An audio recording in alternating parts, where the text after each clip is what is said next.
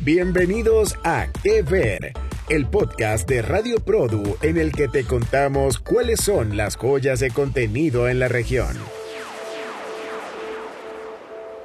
La Caída, una película que explora y denuncia el lado oscuro de uno de los deportes olímpicos.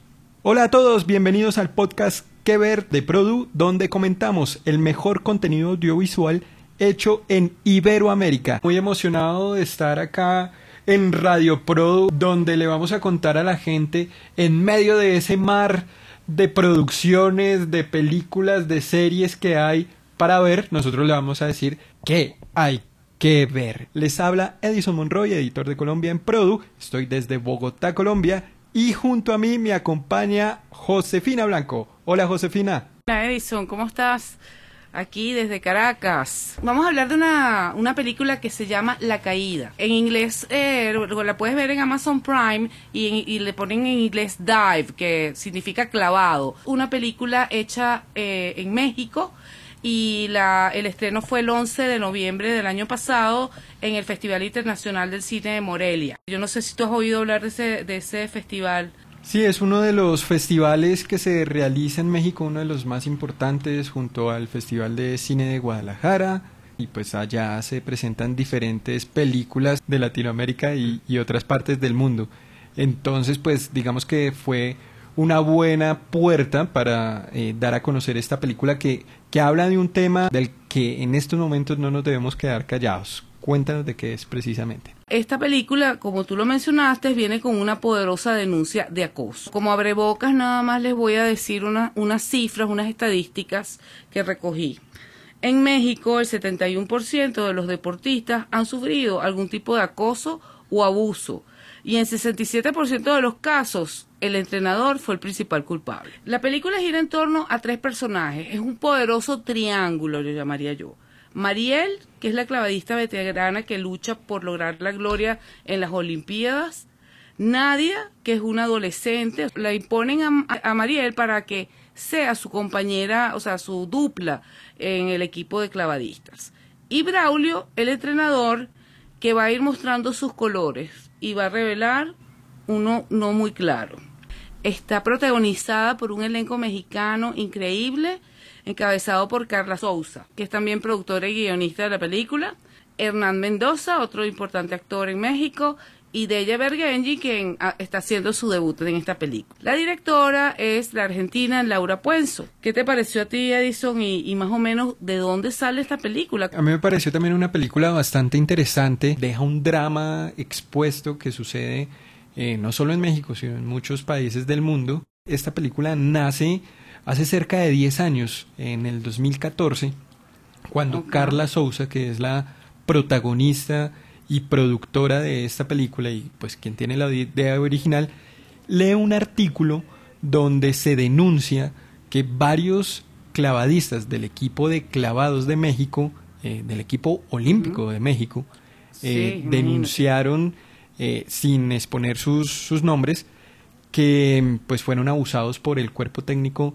de, de este equipo. Entonces sorprendió bastante esta noticia y dijo yo quiero escribir sobre eso. Y cuatro años después, en 2018, la misma Carla Souza salió en los medios de comunicación y denunció que había sido víctima ella misma de abuso. Y eso es interesante porque está, eh, Carla está poniendo de su parte en esta película, está poniendo, prestando de alguna manera su propia historia, lo cual hace más poderoso su trabajo como actriz, más poderoso su trabajo como guionista, porque ella vivió en carne propia, o sea, ella sabe lo que se siente. Igual pasa en esta historia que, que no es real, porque la caída no es realmente hechos reales, sino que está inspirado en estos hechos reales, ¿no? Sí, tal cual. Incluso, pues ya que lo dices, está basada en parte en la historia de Azul Almazán, que es una de estas atletas de las que leyó Carla Sousa en su momento, que fue víctima de abuso por parte del entrenador del equipo de clavados.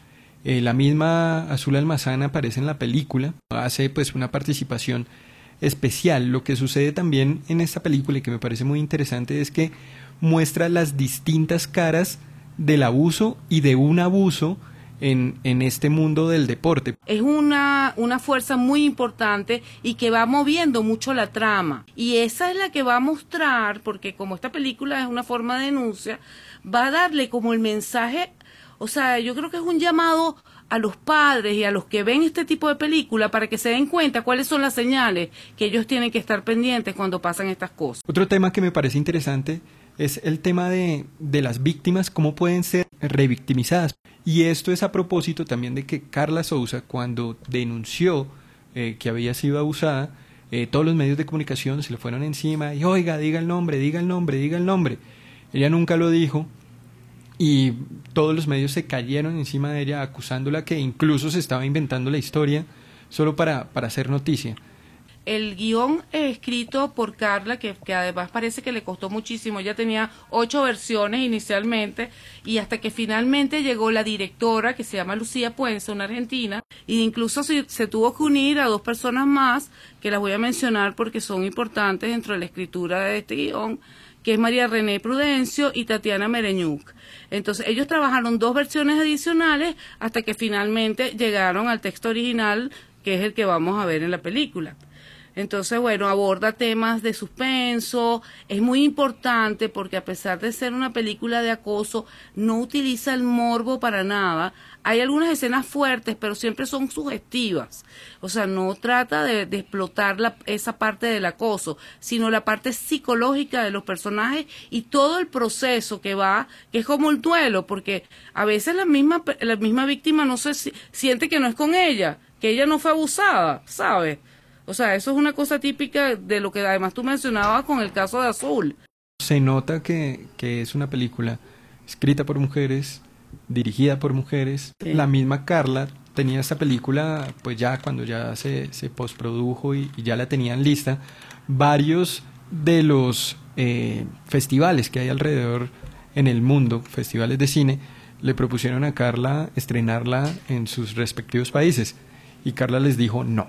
¿Por qué? Porque quería que la primera vez que se viera su película fuera en México.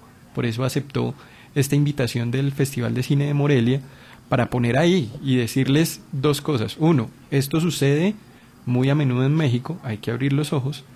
Y dos, ustedes que me estaban eh, pues presionando por dar mi versión, por escuchar de cuando fui abusada, pues no, acá tienen mi respuesta y esta es mi forma de de hablar sobre estos casos de abuso.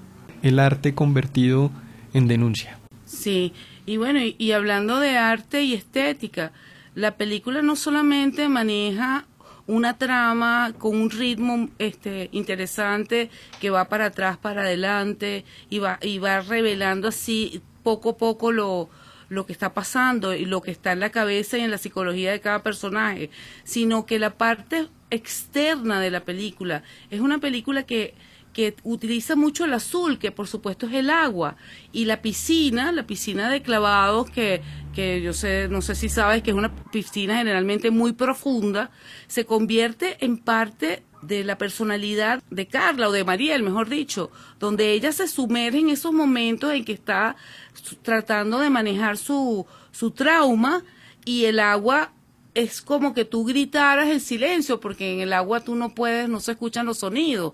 Y además esa imagen de ella flotando dentro de ese, de ese, de esa gran piscina, te da una sensación de, de pesadez, de que está, ella tiene una, una carga muy grande que llevar, ¿no? Total, un grito en silencio como, como hablabas y una forma de, de exponer estos casos de una forma ante todo entretenida. No es una película para nada aburrida, te mantiene eh, todo el tiempo ahí pegado a la expectativa de qué va a pasar. Yo creo que también vale la pena mencionar que la directora Lucía Puenzo ella ha, hecho ya varias películas. Una de las que ganó, bueno, una de sus primeras películas que se llamaba XXI en el 2007 va a ganar el Grand Prix de la Semana de la Crítica, nada más y nada menos que en el Festival de Cine de Cannes. Tiene después otras series conocidas como La Jauría y Señorita 89 que, que ha sido muy, muy aclamada. Ella es hija de un director también argentino que se llama Luis Puenzo. Y es que tú no sabes qué película fue la que dirigió Luis Puenzo.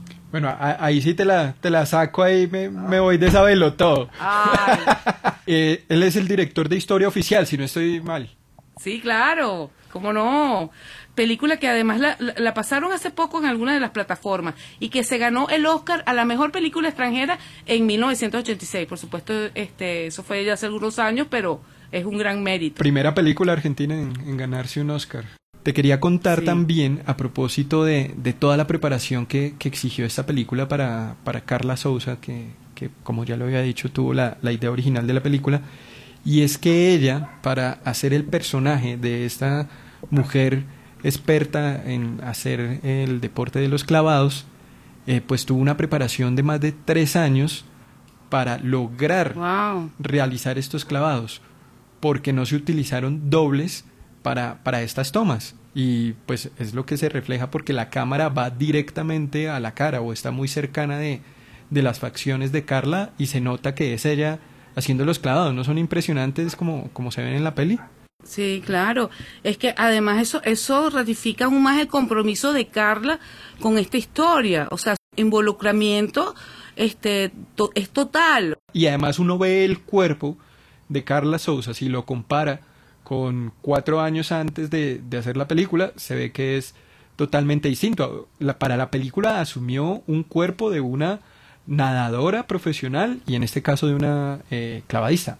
Entonces estamos hablando de una película que tiene una fórmula ya ganadora, pues, porque con todos estos elementos y con toda, y con todos estos sentimientos que se volcaron dentro de esta película y de verdad en hacer la denuncia, yo creo que esto es una película imperdible. ¿Cómo termina la película? ¿Te gustó? ¿Te gustó el final? Claro, no lo vamos a decir solo a la, a la gente, pero ¿qué te pareció? Del final es que el final es muy, muy específico por dos cosas. Uno, porque si pasara esto que pasa en el final, eh, la gente se volvería loca. Porque adelantando un poco, sucede en los Juegos Olímpicos. Si en unos Juegos Olímpicos sucede lo que pasa en la película, eso sería noticia mundial y se hablaría por los siglos de los siglos, amén, sobre ese hecho. Así que vaya ya mismo a ver la película para que se entere un poquito de cuál es el final. Y segundo, porque también es, es una reflexión lo que tú decías eh, un poquito unos minutos atrás, de que es en el único momento que Mariel, el personaje interpretado por Carla Souza, sonríe. Entonces es como un ya me quité esta carga. Pues esto es la caída y esto es que ver, ya saben, la tienen que ver y la pueden ver en Amazon Prime Video, está disponible para todo el mundo, entonces no importa desde qué país están la pueden ver, se estrenó en noviembre pasado, pero está disponible en estos momentos. De verdad, les recomiendo que vean esta película. No la dejen pasar porque es lo que se llama el buen cine iberoamericano. Esto es algo que nos interesa, le interesa a toda la familia, en especial cuando uno tiene hijas, si tiene hijos, este es una es un aprendizaje de verdad porque da muchas claves. Así que bueno, disfrútenla y, y, nos seguimos escuchando en qué ver, ¿verdad, Edison? Sí, este pues fue nuestro debut en qué ver, así que acá en Radio Produce sigan muy pegados porque no somos solo nosotros, sino tenemos varias parejas hablando de esto que tanto nos apasiona, que es el cine, la televisión. Les habló Josefina Blanco desde Caracas y Edison Monroy desde Colombia, desde Bogotá, Colombia. Los esperamos en otra próxima ocasión en qué ver. Chao. Esto fue Que Ver, un podcast de Radio Produ en el que comentamos los contenidos más destacados de la región.